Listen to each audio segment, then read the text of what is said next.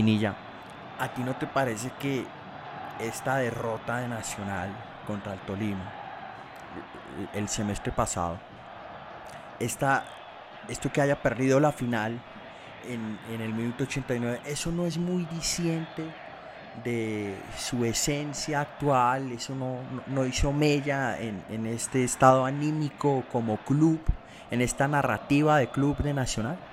Sin duda, Juan, sin duda, porque si algo caracterizó a Nacional hasta ese momento, hasta ese preciso instante, era eso. El minuto 89 era especialmente suyo para conseguir los títulos.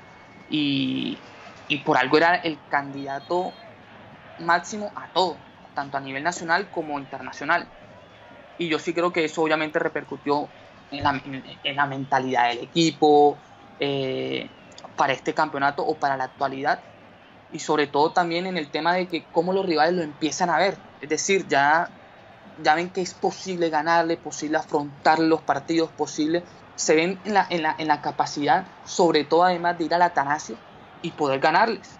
Y tú lo has dicho, yo comparto todo lo que dices, porque si en el minuto 89, como dices, ese minuto era especialmente suyo, especialmente de Nacional, bueno, ahora los equipos sienten esa esperanza en ese minuto, ¿no? Entonces como que se, se invirtieron los roles ahora entre Nacional y sus rivales, ahora los rivales se sienten capaces.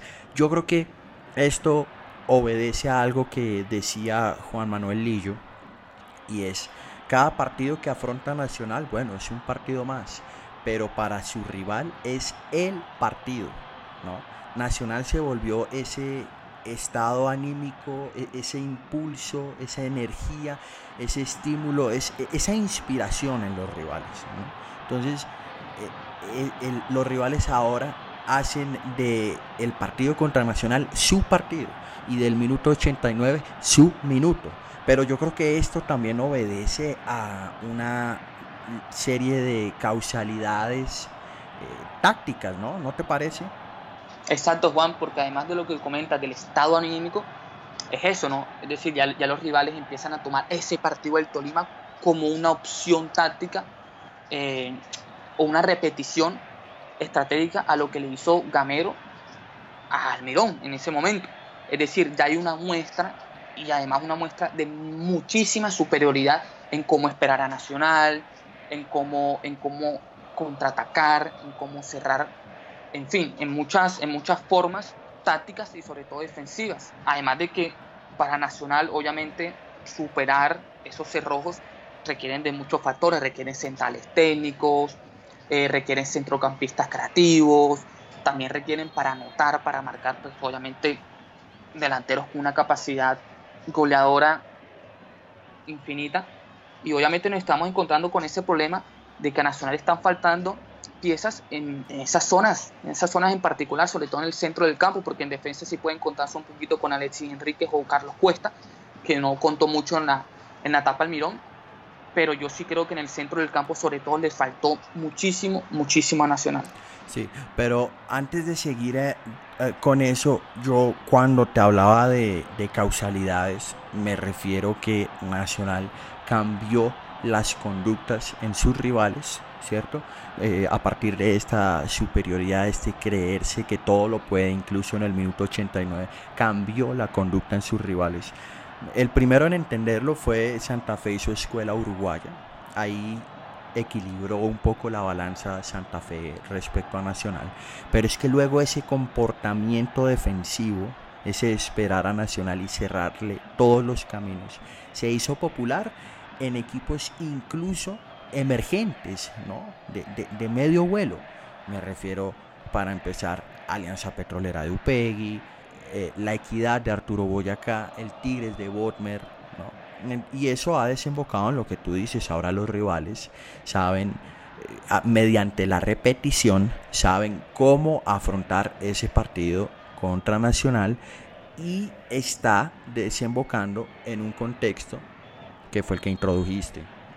Nacional ahora no le está haciendo suficiente el tener acceso a los futbolistas más técnicos, a los goleadores, a los más prestigiosos, sino le está faltando algo más. le está faltando algo más. ¿Qué sería eso? Sí, como, como muy bien dices Juan, eh, especialmente le está faltando, como comentamos, sobre todo especialmente creo que en el centro del campo, piezas que, que en verdad puedan empezar a crear juego, puedan empezar a, mejorar un poquito más el ritmo de la circulación, porque como tú muy bien dices, hay réplicas, hay muestras de que equipos, y, los comentas, son equipos emergentes de la parte baja, que con un repliegue, con un muy buen cerrojo, meten en complicaciones Atlético Nacional.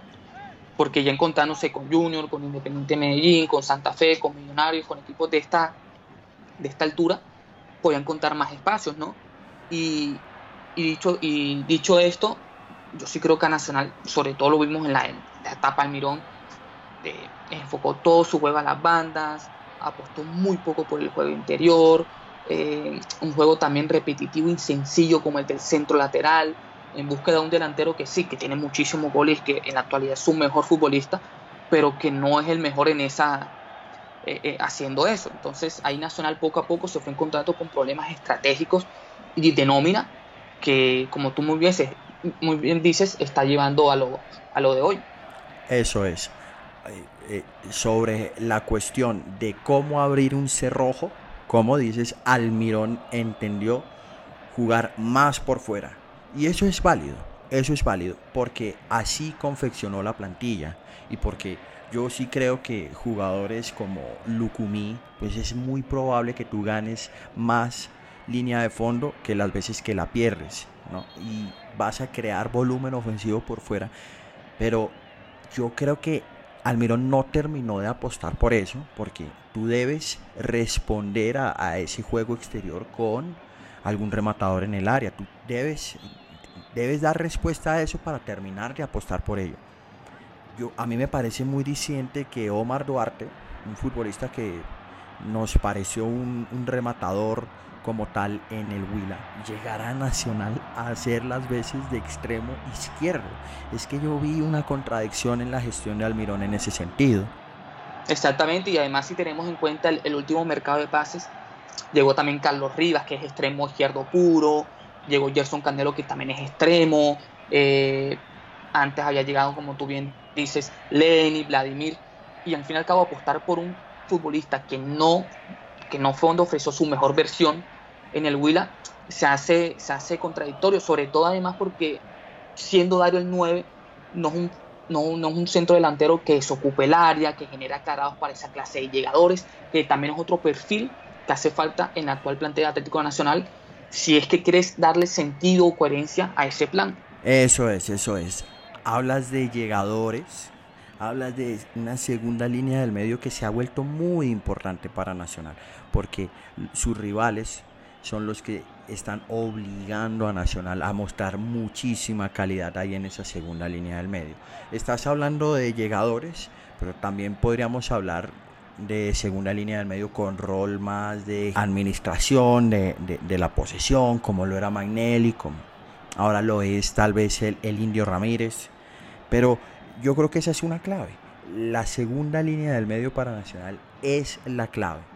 Y ahora mismo yo creo que no cuenta con la calidad necesaria, que por ahí no se desenvuelve en espacios reducidos.